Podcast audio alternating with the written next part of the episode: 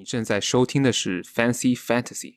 本期节目呢，可以在各大播客平台以及哔哩哔哩上免费收看收听到。各位观众朋友们好，那欢迎回到我们 Fancy Fantasy FPL 的环节。那今天我和 Mike 会来回顾一下英超开始的第一个月，就是八月份第一轮到第六轮的一个复盘。那我们不仅会简单聊一下现实里的一些令人感觉意外的一些数据或者是表现，以及在范特西层面的一些复盘。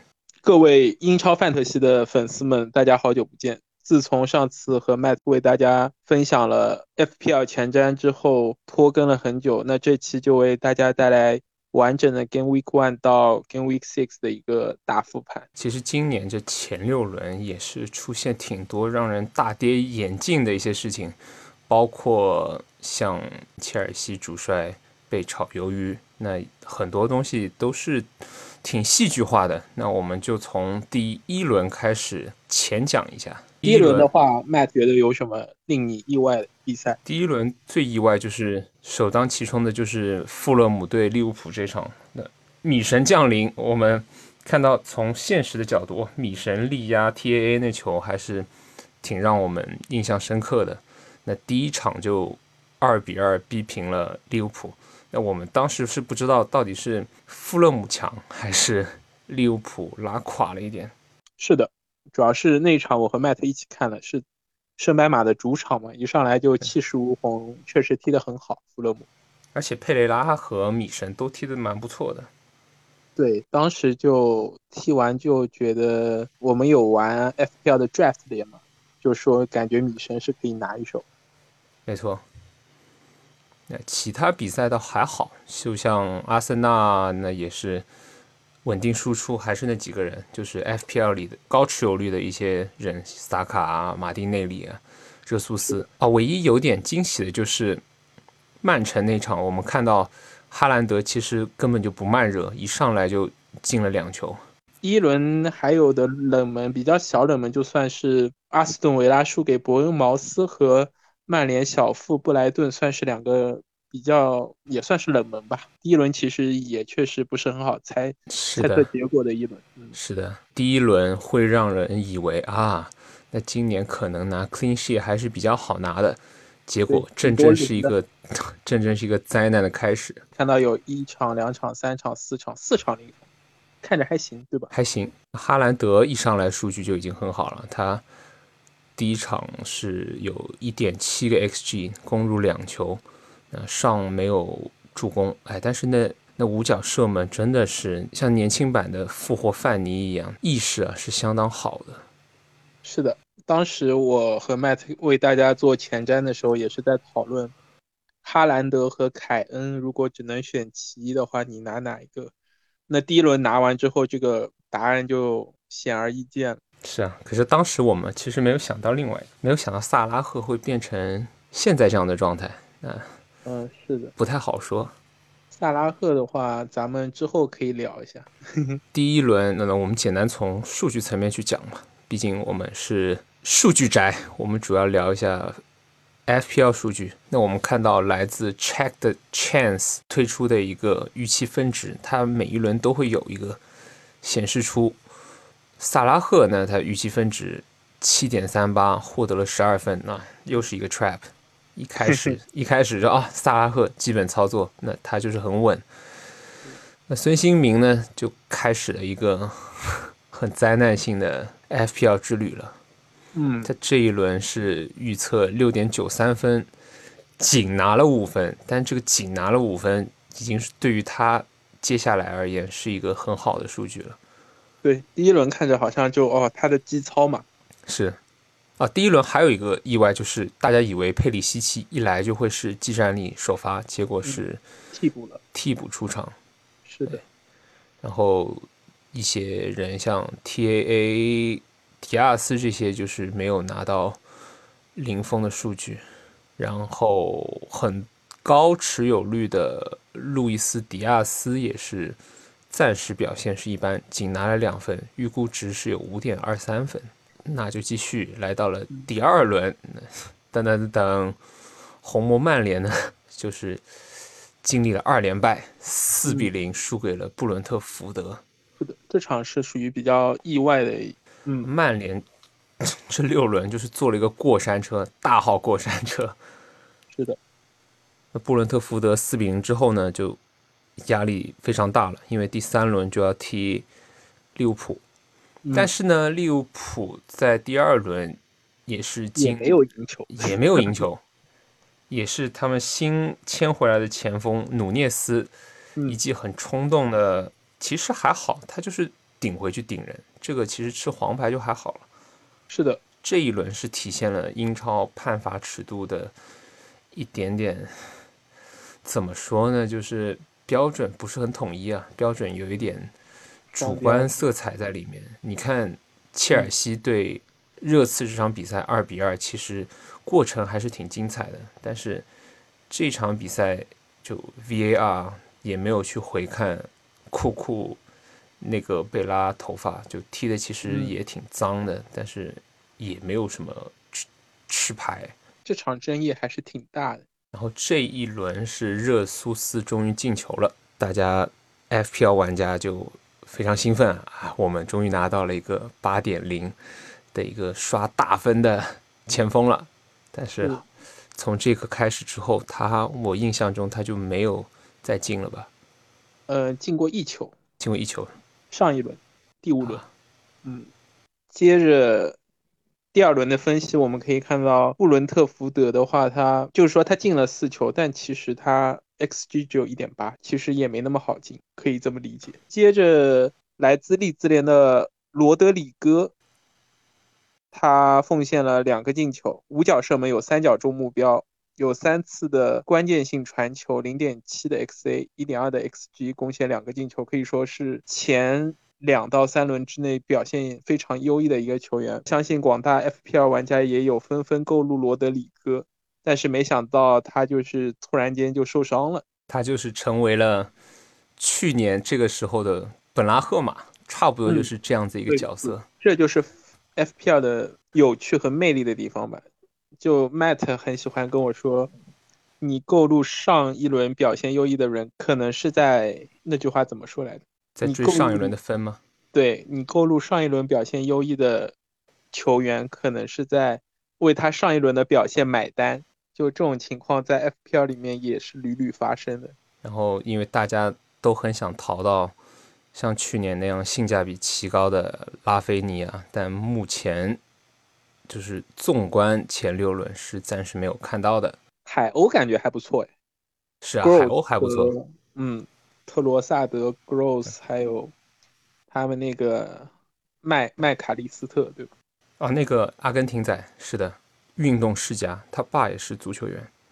是的，虽然说波特已经去了切尔西，但是海鸥接下来的表现还是值得大家关注的。毕竟球队的阵容是没换。Premium 昂贵后卫詹姆斯就是有一个进球，TAA 呢就是有四脚射门，但没有贡献任何进球。那这就是我们刚刚所说的贵价后卫呢，除了是因为它可以蹭到 clean sheet 以外，还因为它可以有进攻端的一个数据。那从第二轮，我们还是没有看到一个灾难性的一个开始的。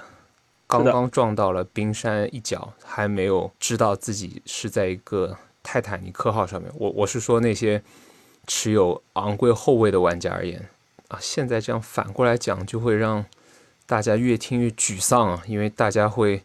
玩家们会想回在当时那一刻那个 moment 自己做的决定，然后现在想选对了就是啊很爽，选错了就是后悔不已。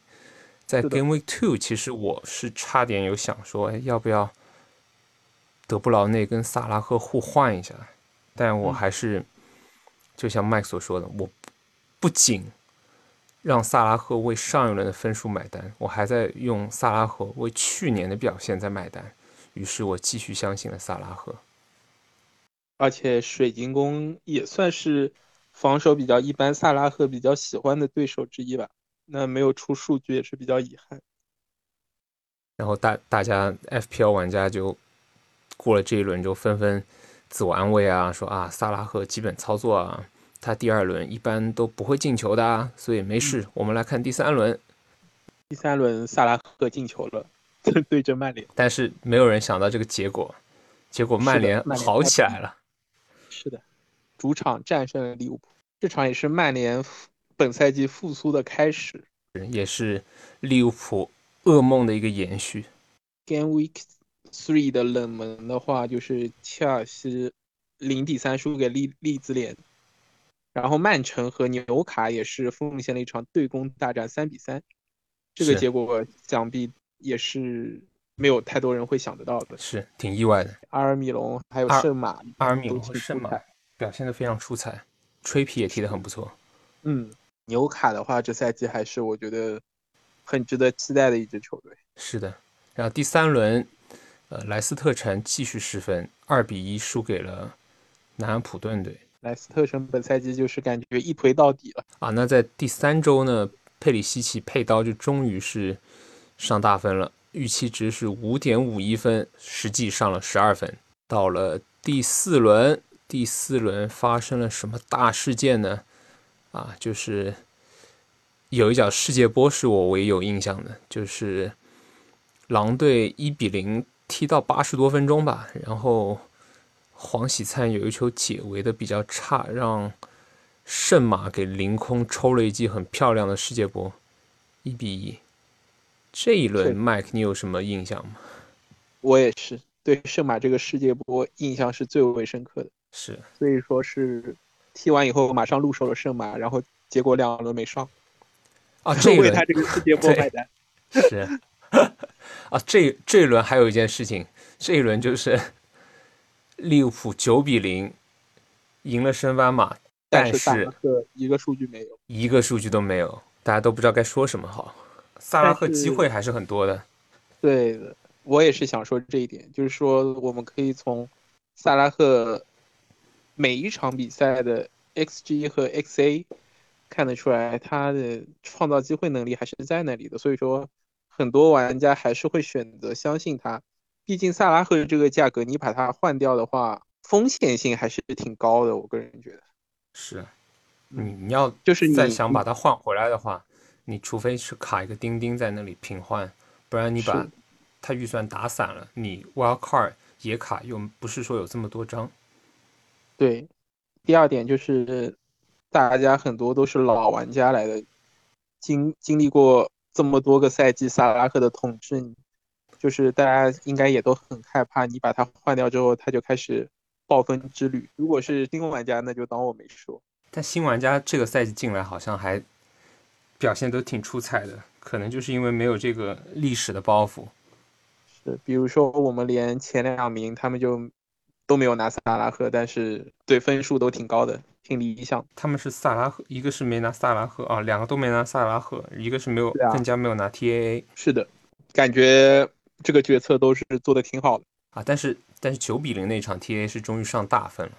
对啊，直接暴砍十七分，和哈兰德并列成为 Game Week Four 的上分王。但是也为他几个礼拜之后的欧冠埋下了。恶果，就是 他是 T A A 是不是肯定是他应该知道吧？他应该知道自己在 F P L 是很牛的一个人吧？所以现实里也飘了起来。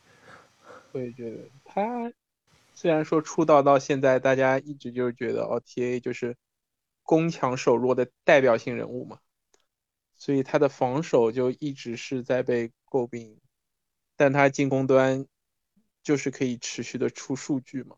是，这点是毋庸置疑的。是的，主要是攻的钱啊。那第五轮比较让人印象深刻的，应该就是曼城，就是六比零诺丁汉森林，哈兰德戴帽。那上大分的哈兰德，其实早在第三、第四轮开始就已经是成为了玩家的一个大 captain。上一轮第六轮是精彩场面最多的啊，可能是印象最深刻吧。首先是利物浦零比零埃弗顿，那保住了兰帕德的帅位。当然，一号国门皮克福德，哎，皮克福德永远在这种德比战就像发疯一样，他表现是特别神勇啊。是的，但你知道黑的是什么吗？什么？我今天打开 FPL 发现皮克福德得伤到十一，这么他是不是嗑药嗑药过度了？这 踢完爆过分以后就伤。黑的，他他难道想到十一月份直接就踢国家队吗？对啊，他就给伤了，然后写预计回归是反正国庆之后了。啊，那有点搞笑了。对啊，皮克福德就挺逗。大家正当大家以为 TAA 终于可以蹭到一个 clean sheet 的时候，他这场比赛因为是战术安排，让他内收主打防守，反而是踢得非常差。在五十八分钟到五十九分钟左右的时候，扎叔把 TAA 换了下来。那 FPL 玩家对于这个五十九分钟、六十分钟前是特别敏感的，所以说就是从这一轮。就是萌生了把 T A 和萨拉赫一起换掉的念头。是的，然后呢，布伦特福德的价位在中端的首发前锋埃文托尼呢，由于他一直的 X G 数据都是挺高的，但是他在前五轮都没有怎么上过大分，那很多玩家都都是进一个这样子。是的，然后很多玩家把它卖了出去，在这一轮他是。帽子戏法进了三个，是的。那他特别好笑，他在社交媒体也直接就去 就去吐槽那些在 FPL 里把他卖走的玩家。他说：“How you like me now？” 是的，埃文托尼，我个人是持有了，因为我觉得他的赛程嘛，各方面包括他的数据，我是觉得他是值得长期持有的。是的，包括这个价格在那里，性价比又极高。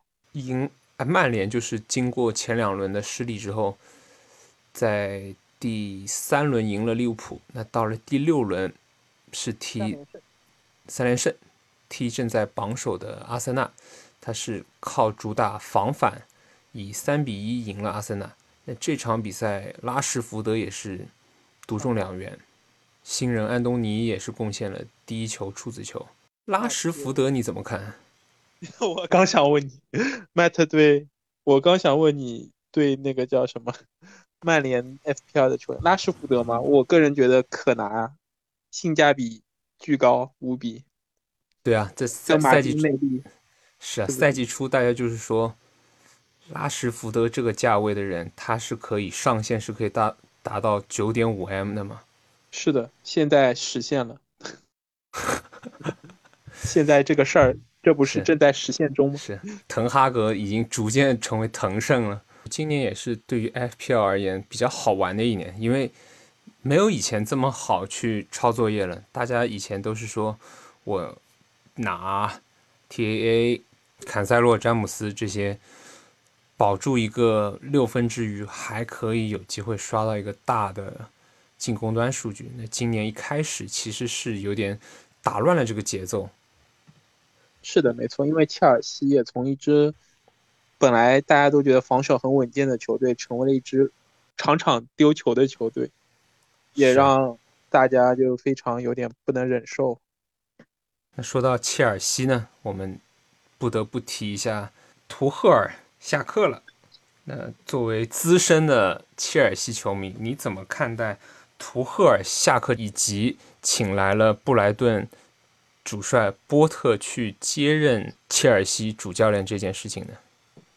嗯，从球迷角度来讲的话，我其实还是非常支持球队老板这样一个决定的嘛。因为大家也知道，切尔西在这个夏季转会市场上花费了三亿，买的都是主教练需要的球员，除了可能 C 罗没有来之外。就是像图赫尔要求的奥巴梅扬啊，也都转会到了球队中。可是切尔西的战绩就是非常差强人意嘛。除了二比二踢平热刺那场踢的我感觉还不错之外，其他的比赛都踢得非常一般。其一，我觉得是凸显了坎特的重要性嘛。就是没有感坎特，感觉切尔西就是两支球队。其二，我是觉得图赫尔或多或少就是问题还是挺挺大的。所以说我支持这个换帅的决定，因为感觉球队的精气神这方面可能会随着换帅有所提升，包括新来的这个主帅波特也是非常有两把刷子的教练，把布莱顿这几个赛季都带得非常好。所以说我个人是持支持的。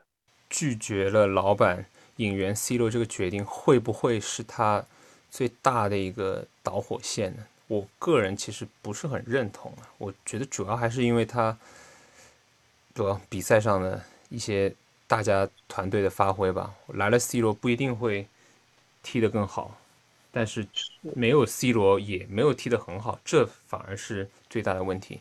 是我和你持相同意见，我觉得主因是成绩吧，副因可能是老板也会有这方面想法。哦，你拒绝了我想要引进 C 罗这个要求，问题是我买来了你要的人，你也没有给我成绩，所以说就导致了他下课吧。我觉得，而且应该还有一个原因，毕竟主帅是美国佬嘛，美国佬他肯定看到另外几个美国佬。掌管的球队卖球衣卖的数据嘛，那切尔西今年应该球衣还没有一个人应该是可以卖得出爆款球衣吧？你说奥巴梅扬、什么库里巴里、库库雷利亚也不太是那种很能卖球衣的人，但是 C 罗如果他真的一来呢，从收入上就会很直接的反映出来，非常有道理。而且其实老板。每场比赛都会到现场去看嘛，包括我也会看切尔西的球，我就觉得切尔西确实就缺少一个前场的一个支点式的中锋角色，很多球今年踢的就我觉得都很奇怪，喜欢起边路传中，然后你中路又没有前锋去做支点，我觉得老板可能也会觉得，那你要是有 C 罗是不是就不一样？我觉得这也是一个。挺挺能让我理解的，是，嗯，所以说我是比较支持那个这个换帅的决定的。波特继任之后，他会担任一个 coach 的角色，而不是一个 manager，他只负责技战术上的一个管理，应该说技技战术上的一个安排，他不负责就是转会等等各方面的一个管理，相信。球队在之后几周应该还是会有，也许请一个就是体育总监的一个想法。我希望是这个想法，因为不然的话又变得像曼联一样，当年三德子同时也是兼顾体育总监，那就搞得一塌糊涂。就应该就感觉是会适得其反，是吧？是的，因为我那作作为曼联球迷。我从我的角度去看这件事情，我觉得波特接任，我知道他在布莱顿是很不错，但是我挺担心他会变成莫耶斯二点零，因为从中型的球队，你要管好那些球员的脾气啊、ego 啊、他技战术啊，就完全跟在顶级豪门球队去执教是两回事，两码事，绝对两码事，是。认同，所以今年的 FPL 以及英超也是特别有意思的。是的，那 Game Week One 到 Six 的总结复盘就为大家带到这。是，接下来我会和 Matt 持续为大家更新之后的联赛内容。这个持续呢，就有点就是得靠大家催更了。我们有点，因为我们得 NBA 和 F。篮英超双线程嘛，就可能会更新的进度慢一些，请大家也理解一下。